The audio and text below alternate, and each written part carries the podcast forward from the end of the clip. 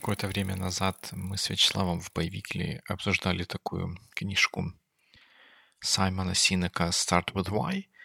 И я даже в каком-то видео рассказывал, что была куча замечаний к идеям, которые там презентовались, и к примерам.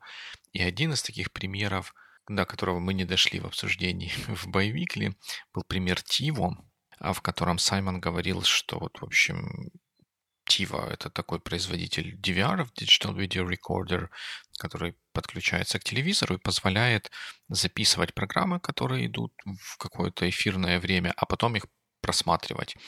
И при этом просмотре, соответственно, не привязываться к эфирному времени и пропускать рекламные блоки, которые там были встроены.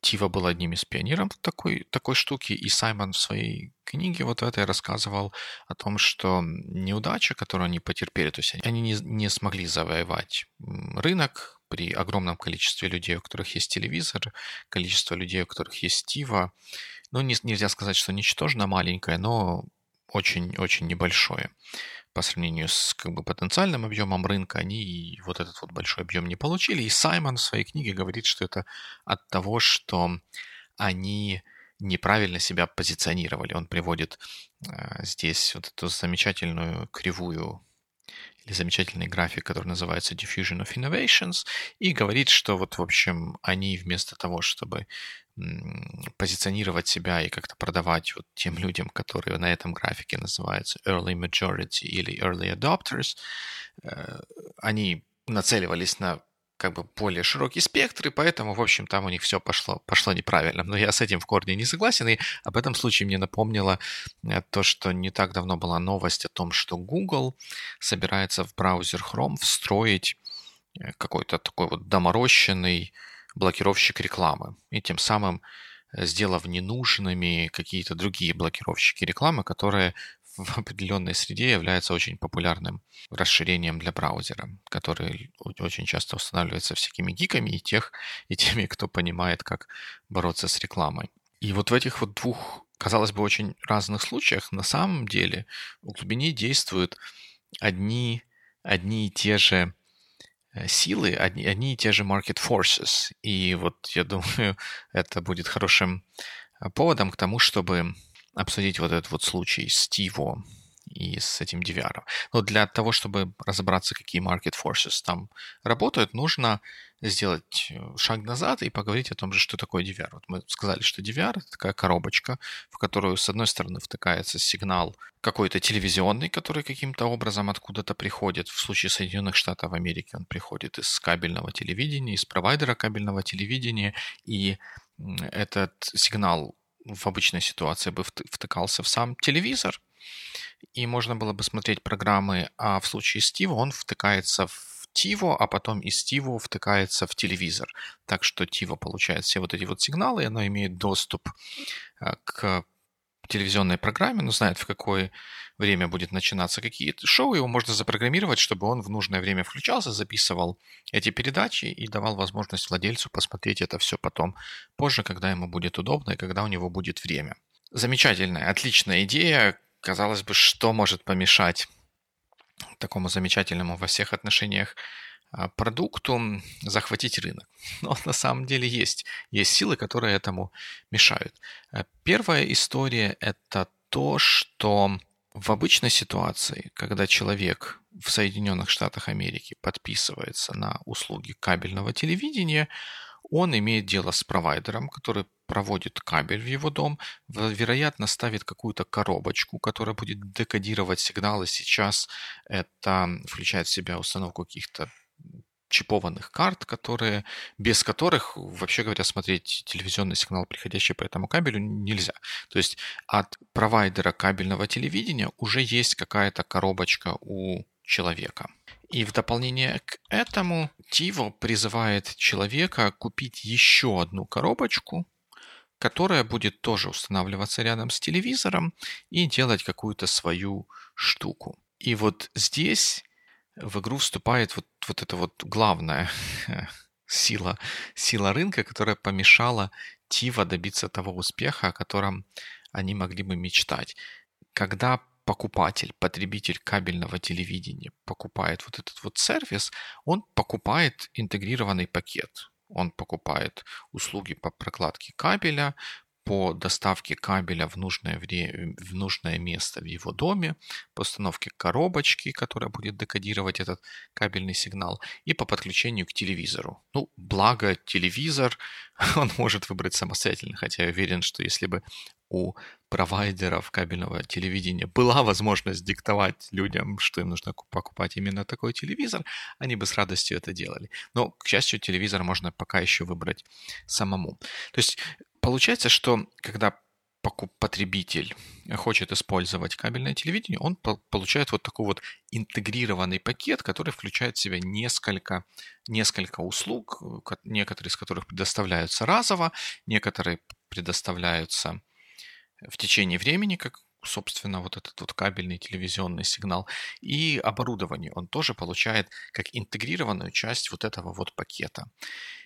И что же произошло с Тиво, когда поставщики услуг кабельного телевидения увидели, что это такая вот, вообще говоря, популярная штука, если они в ту коробочку, которую они уже и так ставят потребителю, встроят возможности DVR, не TiVo конкретно как продукт, как коробка, вот, которая покупается потребителям отдельно за деньги, а встроят туда DVR как идею, то, вообще говоря, они будут в шоколаде. Они, если они сделают это достаточно быстро, то по сравнению с другими провайдерами кабельного телевидения они будут в выигрышном положении, потому что за то, в тот же, тот же пакет, который покупает потребитель, он получает больше услуг. Там есть DVR, который позволяет записывать программы и пропускать рекламу. А с другой стороны, вот эти вот странные непонятные коробочки с DVR, которые я не знаю, может быть, когда-нибудь могут, смогут начать из интернета получать программы и заставить пользователя отказаться от услуг кабельного телевидения, у них отпадет необходимость в покупании, в покупке таких а, коробочек, и они будут навсегда мертвой петлей привязаны к нам, как провайдерам а, услуг кабельного телевидения. И это в точности то, что произошло с Tivo. Да, есть люди... Tivo обладает большим количеством возможностей, чем вот те DVR, которые сейчас потребители получают бесплатно вместе, ну или за очень какую-то маленькую символическую плату в пакете э, с кабельным телевидением от провайдера этого кабельного телевидения. Но вот эти дополнительные фичи, которые есть в TiVo, они никак не перевешивают то удобство или, наоборот, то отсутствие беспокойства и каких-то телодвижений, которые нужно сделать, чтобы пойти в магазин и купить вот это вот Тиво, там куда-то его как-то переподключить и настроить, чтобы это все работало. Покупатель покупает кабельное телевидение, и он в пакете получает все, что ему нужно, и туда уже входит в DVR. И вот именно это то, что не дало возможности Тива достигнуть того, что теоретически оно могло бы достигнуть. Сейчас в США, э, если я не ошибаюсь, около 150 миллионов того, что называется households, то есть эм, домашних хозяйств, что ли, в которых есть телевизор. Ну, цифра примерно, примерно такая. И по данным на начало то ли 2016, то ли 2017 года у Тива было подписчиков, они в какое-то время перешли на подписочную модель для своего сервиса и для своих коробочек было около 6 миллионов. То есть эта доля была очень-очень маленькая. При этом доля тех, кто использует DVR, у кого дома есть DVR и кто пользуется этими функциями, она несравненно, несравненно больше. И тут в игру вступает вторая претензия к тому, о чем говорил Саймон в своей книге, когда к вот этой вот истории про приплел историю про кривую и график, который называется Diffusion of Innovations, потому что вот этот вот график, он на самом деле описывает не то, как рынок принимает какой-то отдельный продукт. Он описывает то, как рынок принимает идею или технологию то, как эта технология или идея или инновация проходит через сначала принятие или начальное использование теми людьми, которые называются innovators, потом early adopters, потом early majority. И когда вот формируется вот это вот early majority, в этот момент считается, что технологию вот это уже фактически не остановить. Она достигла какой-то критической массы пользователей, и она дальше будет развиваться и проникать до в тот рынок, на котором она работает, до тех пор, пока она не, не дойдет до какого-то какого насыщения. И вот э, в случае с Tivo и DVR это наглядно можно увидеть. Tivo как продукт, ну, по большому счету, не полетело. 6 миллионов на фоне 150 это очень и очень мало. Но при этом сама идея DVR э, как инструмента, который записывает телевизионный сигнал, который передается в определенное время на какой-то носитель, на жесткий диск или на флеш-память, как в более поздних моделях это делалось, эта идея полетела и вот она прошла через все стадии инноваторов, э, ранних поклонников, э, раннего большинства, позднего большинства и сейчас. Наверное, даже сложно себе будет представить, как можно подключиться к кабельному телевидению и не получить при этом DVR. А эта штука достаточно удобная для тех, кто смотрит телевидение, и сложно себе представить, что этим не будут пользоваться. Так что вот, вот такая вот тут еще история у Саймона две, две такие вот ошибки, что Тива э, не сработала не потому, что у них было какое-то неправильное позиционирование, а потому что они пришли на такой рынок, в котором, ну, фактически у них не было большой э, возможности достичь большой доли э, доли рынка. И сложно сказать, какая стратегия у них изначально была. Возможно, они хотели быть проданными кому-то из больших операторов, но, но это не, не получилось. То есть Тива не полетела не потому, что у них было неправильное позиционирование или месседжи рекламные у них были неправильные. Но не полетело, потому что силы рынка не позволили им это сделать. И вот здесь, говоря о силах рынка, имеет смысл немножко еще остановиться на такой вот идее, как интегрированные или пакетные рынки. Я, я не знаю, есть ли такой термин, скорее всего нет, хотя по-английски звучит достаточно вменяемо, если так можно сказать, integrated markets versus modular markets и integrated products versus modular products. Но идея такая, что есть некоторые рынки, которые являются интегрированными. Когда потребитель покупает что-то на этом рынке, он получает интегрированный продукт, даже если мы знаем, что он состоит из каких-то отдельно взятых компонентов. Ну, например, когда мы покупаем лэптоп, мы покупаем интегрированный продукт. Да, мы знаем, что там есть память, что там есть какие-то, какой-то носитель данных, это флеш-память, ну, теперь уже есть дисплей, есть клавиатура, есть процессор, есть еще что-то, что там может быть, не знаю, чип или карта для э, работы беспроводной сети, какие-то такие вот вещи. Мы знаем, что она состоит из частей, состоит из модулей, но мы покупаем его как интегрированный продукт. И если кто-то придумает какую-то вот штуку, которая навешивается на лэптоп и будет ее с радостью продавать, то если эта штука окажется полезной, то можно быть уверенным, что рано или поздно эта штука будет интегрирована в этот интегрированный продукт. И тот, кто изначально разрабатывал э, что-то как отдельный модуль, он э, будет вынужден либо уйти с рынка, либо переключиться на что-то другое. Он не сможет получить значительной, значительной доли рынка. Ну, вот с компьютерами аналогия может быть здесь с картами для беспроводного доступа к сети. Когда-то нужно было покупать отдельную карту для Wi-Fi. Сейчас в любой компьютер это э, Wi-Fi карта или модуль для подключения к Wi-Fi, он встроен.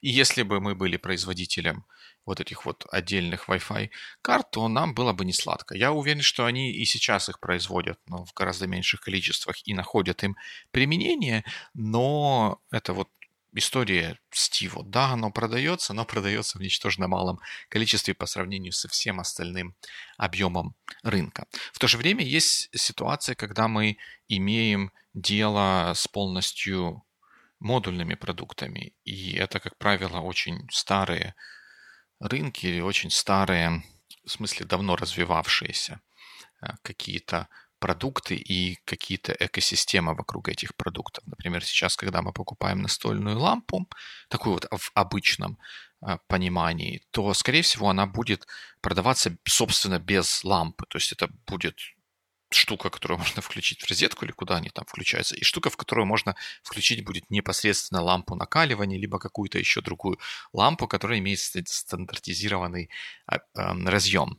И сейчас никто не заморачивается с тем, чтобы включать лампу а, в ну, саму лампу накаливания в прибор, который называется настольной лампой, продавать их рядом, потому что это не имеет смысла. Этот модуль, вот лампа накаливания, это модуль настолько распространенный, настолько легко доступный, что его включение в один пакет с еще какими-то другими приборами особого смысла смысла не имеет. И вот здесь производители ламп, например, вот таких вот более современных, экономных, которые флуоресцентные, или сейчас LED лампы, они благодаря этому могут продвигать свою, свою продукцию, потому что они предлагают новый модуль на рынке, который готов этот модуль воспринимать, и можно быть уверенными, что это никуда не денется. Вот этот рынок уже находится в таком состоянии, что он полностью модуляризированный. Есть стандартизированный интерфейс для ламп, и с помощью которого они подключаются к другим электроприборам. И вот производители этих приборов и производители ламп, они живут совершенно, совершенно отдельно. Это пример такого модульного рынка. Ну, как вариант э, такого же примера, это знаю, автомобильные покрышки, стандартизированный интерфейс, каким образом модуль автомобильная покрышка устанавливается в автомобиль, и производители покрышек могут жить и рекламировать и продавать свою продукцию и не бояться того, что кто-то скажет, что мы сейчас делаем автомобиль, который, которому будут какие-то более хитрые, нестандартные покрышки, и нужно будет покрышки покупать только у нас, или вообще отпадет необходимость в покупке покрышек. Хотя есть, есть такие, есть такие движения, да, без, бескамерные, такие вот пластиковые колеса, которые не, нет необходимости накачивать, которые не, не пробиваются, но наверняка там тоже есть какие-то вопросы, потому как они будут изнашиваться, и все равно их надо будет как-то как менять, и это все равно разумно иметь в виде отдельно взятого модуля. И вот такие вот интегрированные рынки типа лэптопа, когда мы знаем, что оно состоит из компонентов, но у нас нет возможности купить его как набор компонентов и собрать, или выбрать, что там находится в, в таком широком, в широком смысле этого слова полностью решать о том, что, что находится внутри компьютера. Мы работаем на интегрированном рынке. Если мы приходим с модулем для какого-то интегрированного продукта или интегрированного сервиса, то всегда стоит, нужно опасаться того, что вот производитель этого интегрированного продукта или интегрированного сервиса возьмет и интегрирует в себя вот этот вот наш модуль и в нас, как производитель этого модуля, необходимость отпадет, потому что люди будут получать это как часть э, того вот самого интегрированного а, продукта. Последнее напоминание, что вот эта вот кривая diffusion of innovations, она примени, применяется и применима к innovation, к technology, к какой-то более-менее абстрактной сущности э, и показывает то, как она может проникнуть в рынок и как рынок ее может принять и через какие этапы это принятие проходит. Но ее невозможно применять к отдельно взятому продукту. Уже приводил пример про, про DVR. Эм, это можно кучу, кучу разных примеров привести. Про, про те же самые пылесосы. У нас сейчас в каждом доме есть пылесос. И проникновение этой технологии, этой инновации, оно близко к 100%. Но тот первый продукт, пылесосы Hoover, они no longer here. Они они взошли, дошли до своего зенита и закатились по тем или иным причинам, потому что там тоже были какие-то новые инновации. Но сама технология, сама идея пылесоса как прибора для э, того, чтобы поддерживать чистоту в доме, она живет и она прошла через вот эти вот все шаги diffusion of innovations а пылесос, отдельно взятый продукт Hoover, через эту кривую не прошел и не проходит, потому что эта кривая не про продукт, она про технологии и инновации. Поэтому, когда вы где-то что-то слышите, в том числе и в этом подкасте, или где-то что-то читаете, и вам говорят, что что-то произошло по вот этой вот причине, остановитесь, подумайте, потому что на самом деле э, все может быть немножко по-другому. Когда говорят, что что-то произошло по причине А, На самом деле может оказаться, что все произошло по причине Б, как в случае с Tivo. Нет никакой связи с тем, какой месседжинг и позиционирование у них было, но есть связь с тем, на каком рынке они работали и какие силы на нем действовали. Как всегда, ссылки на разные интересные материалы, которые связаны с тем, о чем я сейчас говорил, а, будут в шоу-ноутс к этому выпуску на сайте Sonar One. Вы можете оставить свои комментарии там же, а можете найти меня в Твиттере или в Фейсбуке, и я буду рад обсудить с вами эту или какие-то другие темы, которые будут подниматься в Not Invented Here. До новых встреч в эфире.